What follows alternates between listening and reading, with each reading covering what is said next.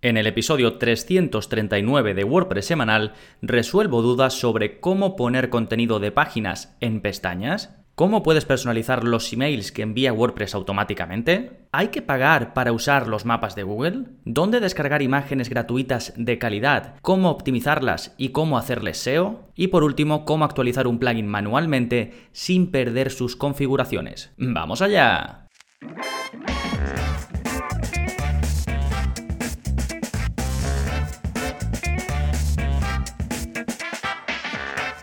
Hola, hola, soy Gonzalo Navarro y bienvenidos al episodio 339 de WordPress Semanal, el podcast en el que aprendes a crear y gestionar webs con WordPress en profundidad. Y hoy es uno de esos episodios en los que resuelvo vuestras dudas, ya sabéis que suelo sacar uno al mes, y en este caso nos adentramos en implementaciones concretas dentro de WordPress cuando gestionamos nuestra propia web, pero también tocamos algunas cositas de SEO, incluso temas eh, a veces complejos como son el funcionamiento de los mapas de Google. Y en un momentito voy con todo ello, pero antes, como siempre, vamos a ver las novedades que está pasando en gonzalonavarro.es esta semana. Pues tenemos por un lado vídeo nuevo de la zona código, es el vídeo 288 y en él te enseño un truquito de seguridad y es desactivar la posibilidad de que cuando alguien intenta iniciar sesión en tu web con WordPress lo pueda hacer con el email. Esto es un cambio que introdujo WordPress hace ya bastante tiempo. Antiguamente solo se podía iniciar sesión con el usuario y después, por supuesto, la contraseña, pero desde hace ya varias versiones también se puede iniciar sesión con el email. Que esto de por sí no tiene nada malo, pero muchas veces, si tienes una web con muchos usuarios, es relativamente sencillo localizar el email de algunas personas, sobre todo si esos usuarios publican en la parte frontal y a lo mejor en la URL de esa publicación pues se utiliza una parte del correo o bueno, hay veces en las que se puede identificar. Entonces, por seguridad, por dar menos opciones a los hackers o a los programitas que configuran los hackers para, pues eso, hackear las webs, pues este truquito, que es una línea de código y que te enseño a copiarla y pegarla en este vídeo nuevo, pues eh, te, te, evita eso, ¿no? Te quita la posibilidad de que se puede iniciar sesión, ya digo, con el correo electrónico. Ya sabéis que en la zona código voy publicando pues vídeos como este, trocitos de código, que además no tenéis por qué entenderlos, aunque a mí me gusta explicaroslo, y os muestro todo el proceso en el vídeo donde solo tenéis pues eso, copiar y pegar. Hay veces que si tenéis que personalizar algo, como es cambiar un texto o lo que sea, pues por supuesto os explico cómo podéis hacerlo. Ya van 288 más los vídeos introductorios para un poco que sepas cómo empezar con esto de pegar código, sobre todo, ¿no? Cómo preparar tu web para ello. Y está incluido en la suscripción, al igual que los cursos. Y hablando de cursos, el curso más reciente publicado es el curso de gamificación en WordPress, por el que me estáis contactando ya. Eh, tenía varios votos, o sea, me lo habéis propuesto varias veces, pero ha tenido más em, aceptación de lo que esperaba. Y eh, como digo, es el curso de gamificación en WordPress. En él aprendes a gamificar tu web. ¿Qué quiere decir gamificar? Pues implementar un sistema de premios y de recompensas para los usuarios de tu web, de manera que se sientan incentivados para seguir utilizándola, quieran volver, compitan con, eh, contra otros usuarios, ¿no? Eh, compitan entre comillas, y un poco pues eso, lograr que el usuario se sienta que va avanzando, que va consiguiendo retos nuevos. Todo esto, ya digo, gracias a un sistema de recompensas estrechamente ligado a lo que puedan hacer tus usuarios en tu web. Visitar algo, completar eh, un formulario, comentar, completar un curso, con eso poder ir recibiendo recompensas, desbloqueando rangos nuevos o incluso ir ganando puntos o monedas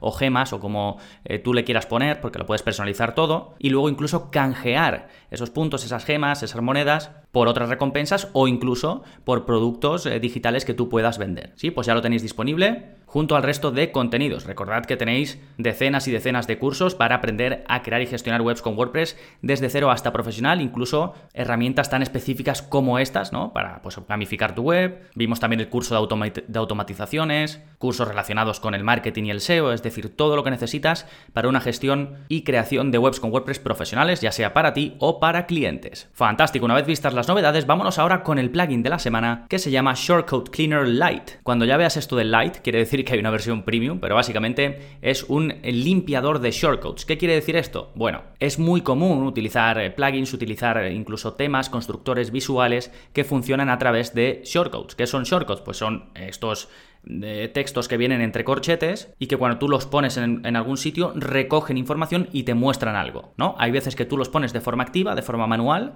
y hay veces que eh, un constructor visual, un plugin o lo que sea, te lo inserta solo. ¿Qué pasa? Que cuando eliminas ese plugin, ese constructor visual, muy posiblemente te vaya a quedar una página llena de shortcodes que no están mostrando esa información que antiguamente mostraban. Y este plugin te ayuda a limpiarlo. Básicamente detecta si el, shortcode eh, muestra algo y si no lo muestra, lo elimina, lo borra. ¿sí? Luego tienes la parte pro que te permite hacer esta limpieza, pero también a nivel interno, a nivel de base de datos, te da acceso a todos los page builders para que lo hagas con cualquiera. Ya sabéis, pues la parte light está un poco limitada, pero bueno, te sirve para probarlo. ¿sí? La única pega de este plugin, yo veo que la gente sigue usándolo, por eso os lo pongo aquí en la, en la parte del plugin de la semana, aunque hace dos años que no lo actualizan. Pero sigo viendo que la gente recurre a él cuando necesita, pues esto, hacer limpieza. Pero bueno, el disclaimer de que, ya digo, la versión al menos light, la gratuita, hace dos años que no la actualizan. De nuevo, Shortcut Cleaner lo tenéis disponible en las notas del episodio a las que podéis acceder yendo a gonzalonavarro.es barra 339, que es el número de este episodio. Ya sabéis que podéis acceder a las notas de cualquiera escribiendo el número del episodio en cuestión. Bien, pues ahora sí, vámonos con vuestras preguntas y mis respuestas. Y comenzamos con la de Isaac, que me pregunta sobre cómo poner contenido de páginas en pestañas. Me dice, hola Gonzalo, ¿cómo puedo hacer lo que tú tienes en la página de mi cuenta y mostrar contenido por pestañas? En mi caso, quiero mostrar contenidos de diferentes páginas ya creadas en esas pestañas, sin enviar al visitante a otro lado. Muchas gracias. Eh, gracias a ti, Isaac. Em, claro, aquí SAC eh, es una variante de lo que yo tengo, aunque bueno, también uso lo que os voy a explicar ahora en alguna zona. Isaac quiere básicamente mostrar, pues eso, la típica página donde pues hay unas pestañitas y tú vas pasando de pestaña en pestaña y cada vez que le das a una pues se muestra un contenido diferente, ¿no? Esto creo que lo tenemos todos en mente. Pero claro, el funcionamiento habitual de las pestañas es que tú eh, la estás con lo que lo que ahora te voy a hablar de plugins con lo que lo puedes hacer, pero con cualquier plugin de pestañas o con casi cualquiera de ellos, cuando tú lo estás configurando, tú vas poniendo en cada pestaña un contenido, pero todo está dentro de esa página, la vas creando tú y en cada pestaña pues tú le introduces el contenido que quieras. Isaac aquí me habla de una variante y es que contenido que ya tiene creado en otras páginas separadas se muestren en esas pestañas. Entonces aquí yo haría una combinación. Utilizaría el plugin que sea para las pestañas. Yo en mi caso utilizo eh, Tabby Responsive Tabs, que lo utilizo desde hace mucho. He probado otros, pero al final me gusta este. Es sencillo y, lo sigo utilizando. Ahora, por ejemplo, muchos plugins que mm, introducen bloques de Gutenberg extra te traen un bloque para pestañas. Entonces, si en tu caso usas uno de estos plugins y ya tienes un bloque para pestañas y te gusta, pues te quedas con eso, no tienes que instalar nada más. Yo he probado algunos y, no, al final siempre vuelvo a, a Tabi. Bien, entonces, ¿qué hacemos? Porque Tabi y otros eh, plugins es como yo digo, tú en una misma página eh, tienes que escribir todo el contenido de todas las pestañas. No te puedes traer o no puedes hacer que se muestre de forma dinámica contenidos que ya hay creados en otras páginas. Para eso puedes utilizar otro plugin que a mí me encanta, que está súper bien, que se llama Insert Pages. Y te permite, a través de un shortcode que tú pones, mostrar contenido de cualquier otro contenido en cualquier lugar. Es decir, si yo creara estas pestañas, pues podría poner en cada una de ellas un shortcode que me estuviese mostrando el contenido de otras páginas. Y esas otras páginas mm, pueden ser páginas, pero pueden ser entradas, pueden ser eh, custom post types, un tipo de contenido personalizado, como un producto, un curso, lo que sea. Es súper sencillo, lo puedes hacer con Shortcut, también incluso lo puedes hacer a nivel de PHP si te animas con ello o si lo necesitas y sabes. Y además tienes algunas opciones de elegir cómo se va a mostrar ese contenido. Así que un plugin que recomiendo y que yo mismo utilizo, de nuevo, Insert Pages. Todo lo que comente lo voy a dejar debajo de la pregunta en cuestión, ¿eh? Va todo lo que vaya relacionado con la pregunta y os, y os recomiende lo tendréis justo debajo. Perfecto, vámonos con la segunda que es de Roberto y que va sobre cómo personalizar los emails que envía WordPress. Me dice, buenas tardes Gonzalo, mi pregunta pasa por lo siguiente. ¿Cómo podemos editar, personalizar el contenido de los emails que envía WordPress? Bueno, aquí hay dos opciones. Una, utilizar un plugin, que hay uno que está muy bien, que se llama, un momento que lo abra, se llama Customize WordPress Emails and Alerts. Creo que ya lo he recomendado alguna vez. Bueno, realmente se llama Better Notifications for WordPress. Lo que pasa que de adelante le meten este nombre para, pues para el SEO, ya sabéis, ¿no? Es un nombre largo. Este plugin está activo en unas 40.000 webs con WordPress, se actualiza regularmente y es uno de los más populares para, de forma visual, editar los emails que envía WordPress de manera automática. Además lo puedes hacer con el editor eh, de WordPress normal, incluso puedes utilizar shortcodes, es decir, es bastante sencillo. Y luego tienes add-ons premium si quieres hacer esas, esos envíos de los emails estos que envía WordPress, lo típico, ¿no? Alguien se registra y le llega el email para que pueda cambiar su contraseña y, eso, ¿no? Pues todo eso lo puedes ir editando. Y ya digo que con los add-ons premiums pues puedes eh, mandar las notificaciones de forma condicional, puedes añadir campos personalizados, puedes hacer un montón de, opciones, ¿no? Pero digamos, para lo básico de editarlos de forma visual, este plugin es fantástico, la parte gratuita de sobra, ¿eh? Y luego lo puedes hacer de forma manual, y esto lo explico en un vídeo de la zona código, en el vídeo 157, pero vamos, os lo dejo enlazado, y ahí os explico cómo podéis hacerlo, cómo podéis, sin usar plugins extra, modificar tanto el email como el asunto como el mensaje que se manda de forma automática eh, por parte de WordPress, ¿no? Estos envíos, digamos, eh, automáticos. ¿Sí? Pues ya digo que os lo dejo enlazado. Perfecto. Vamos ahora con la tercera pregunta que es de Fernando y que me pregunta si hay que pagar para usar los mapas de Google. Me dice, tengo una duda con los mapas de Google y las API de Google Maps. No sé cómo va todo eso. Si tengo que registrarme, si son de pago. En fin, ando perdido en este tema. No sé si hay un curso que aclare eso o si puedes orientarme un poco. Saludos. Eh, saludos, Fernando. Y mm, a ver, realmente lo puedes usar de forma gratuita. ¿Qué pasa? Que hace un tiempo introdujeron la, entre comillas, obligatoriedad de que para utilizar eh, los mapas de Google con todas sus funcionalidades, tuvieses que generar una API, una API desde tu cuenta de Google, desde la consola de Google. ¿Qué pasa? Que ahí, cuando te registras, te hacen introducir tus datos de la tarjeta. Entonces la gente da por hecho que ya te van a cobrar, pero no te van a cobrar sin avisarte, porque el uso básico, digamos, es gratuito hasta cierto límite de visitas a tus mapas y luego, si superas ese límite, pues ya sí te cobran. En la mayoría de los casos, para pues, el típico mapa eh, de dónde estamos y demás, en la mayoría de los casos no se paga, ¿vale? Al menos lo que yo he visto. A lo mejor ya si hay mucho tráfico y demás, pues, pues sí, claro, lógicamente. Pero está pensado para eso, ¿vale? La tarjeta de crédito te la, te la, piden primero para que no se creen APIs a diestro y siniestro, sino que tengas ese compromiso de haber puesto la tarjeta de crédito y luego para si te pasas de mm, lo que te ofrecen de forma gratuita, pues ahí ya sí te cobrarían. Pero luego tienes alternativas si quieres, ¿eh? Si solo quieres mostrar, por ejemplo, una ubicación en un mapa sin funcionalidades ni nada, pues primero no necesitas una clave API. Puedes insertar un mapa de Google normal. Lo buscas en Google Maps y con el iframe lo insertas en tu web. Y luego aparte tienes otros mapas que no son de Google y que puedes insertar en tu web y que algunos tienen funcionalidades súper interesantes. Y de hecho le dediqué un episodio del podcast porque yo también he tenido esta búsqueda de mapas y demás para clientes. Y entonces, pues como me empapé tanto del tema, decidí publicar en su momento un episodio del podcast que es el 248, pero vamos, os lo dejo enlazado, donde hablo de los mejores plugins para mapas. ¿eh? Y ahí hablo de un montón de plugins de diferentes tipos, eh, de mapas me refiero, así que os lo recomiendo. Fantástico, vámonos ahora con la cuarta pregunta que es de otro Fernando y que va sobre optimización y SEO para imágenes y además desde dónde descargarlas de forma gratuita. Me dice, buenos días, tengo varias dudas con las imágenes, cómo conseguir imágenes gratis, con qué programas reducirlas, en algún curso he escuchado que habría que cambiar el nombre para el SEO, no sé si has hecho un curso o algún tema sobre esto, pero no lo encuentro y me parece interesante. En fin, algunos consejos sobre temas que a veces no le prestamos atención, pero creo que son importantes Sí, bueno, aquí un poco la pregunta de Fernando va sobre imágenes, ¿no? Como primero de dónde descargar imágenes gratuitas, pues entiendo que estén bien y que se puedan usar en, la web. Segundo, cómo optimizarlas, me dice como un programa para reducirla, ¿no? Para que eh, subirlas a la web de forma óptima. Me dice que en algún curso ha escuchado que puede venir bien en términos de SEO editar el nombre de la imagen y demás, ¿no? Entonces sí, em, tenéis recursos gratuitos, tengo bastantes en la web sobre esto. ¿eh? Para los que no estáis suscritos y, queréis ver eh, tutoriales gratuitos, tengo uno sobre cómo optimizar imágenes en WordPress, muy completo, es gratuito y lo dejo enlazado.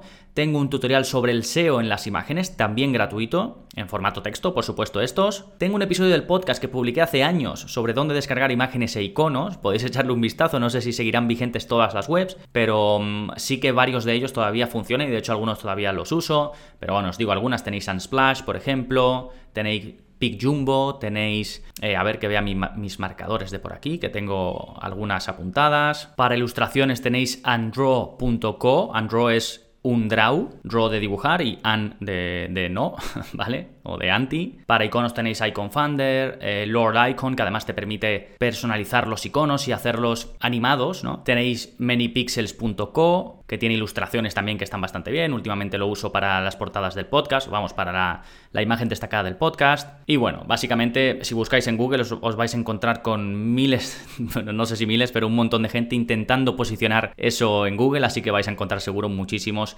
recursos en ese sentido. Y luego, desde el punto de vista de la optimización, tenéis un curso de optimización en general de todo en WordPress y, por supuesto, una clase dedicada a la optimización de las imágenes.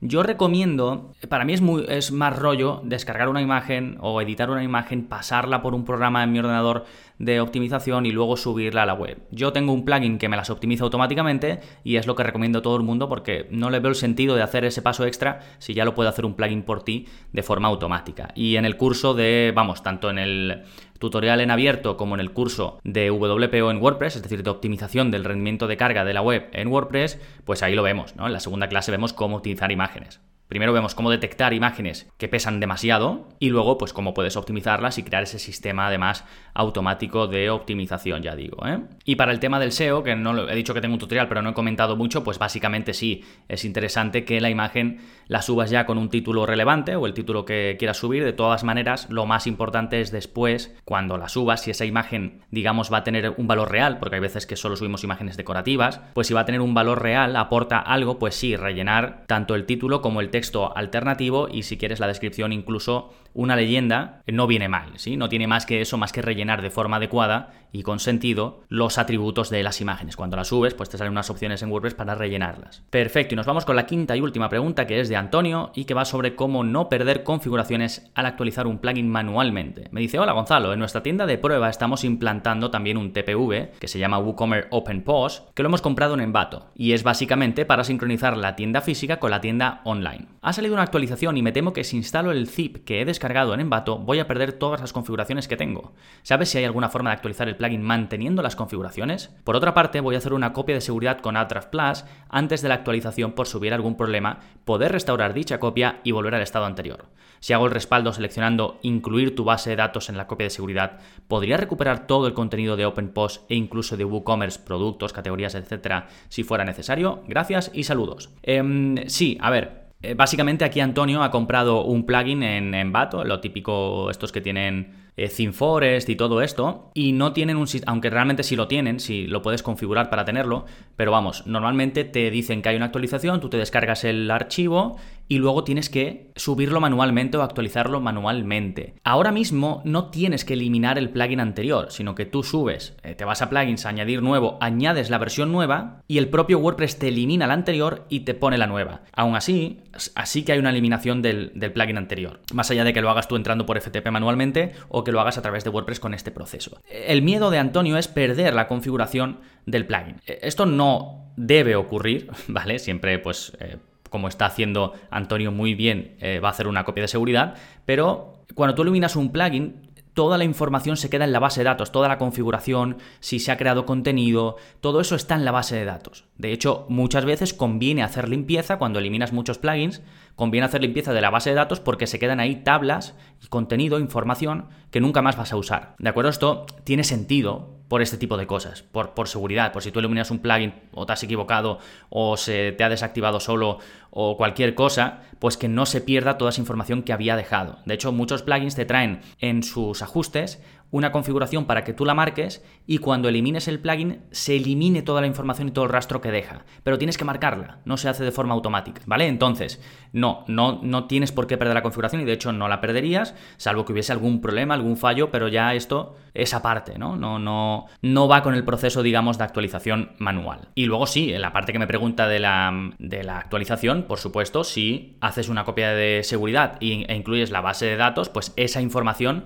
se va a incluir en la copia de seguridad. Lo que tenéis que tener claro es que al eliminar un archivo físico no estás eliminando la información que deja detrás, no estás eliminando su base de datos o la información que deja en la base de datos. Sí, por cierto, tenéis un curso de mantenimiento de webs con WordPress donde explico eh, pues cómo tener todo este, cómo llevar todo este mantenimiento, las copias de seguridad y demás. No lo he dejado enlazado, pero bueno, lo podéis buscar en la parte de cursos. Lo que sí que os dejo es un tutorial a cómo actualizar plugins manualmente y otro tutorial, eh, vídeo tutorial en este caso, del curso de WordPress intermedio sobre cómo utilizar After Plus para hacer copias de seguridad. Por si os interesa esto que específico que preguntaba Antonio, tenéis recursos donde explico cómo hacerlo. Sí, fantástico. Con esto terminamos las cinco preguntitas. No me quiero ir sin antes agradeceros que estéis ahí escuchando al otro lado. Veo que estamos creciendo en un montón de países. El otro día estaba, bueno, no sé si en el top 3 en Argentina, en, en Apple Podcast en tecnología. En Uruguay he crecido un montón, veo que España está también estos días tomando repunte. En fin, muchísimas gracias, estéis donde estéis, por escuchar el podcast, por compartirlo si así lo hacéis, por dejar reseñas, por comentar si es que podéis comentar. De verdad, muchísimas gracias. Y recordad que si queréis soporte como este, si queréis respuesta a vuestras dudas relacionadas con la creación y gestión de webs con WordPress, está incluido en la formación en gonzalonavarro.es, además de cursos, prácticamente 70 cursos ya publicados, cientos de vídeos de la zona código, pues tenéis ese soporte conmigo para las dudas que os puedan surgir en el día a día de la creación y gestión de webs con WordPress. Nada más por este episodio, nos seguimos escuchando. Adiós.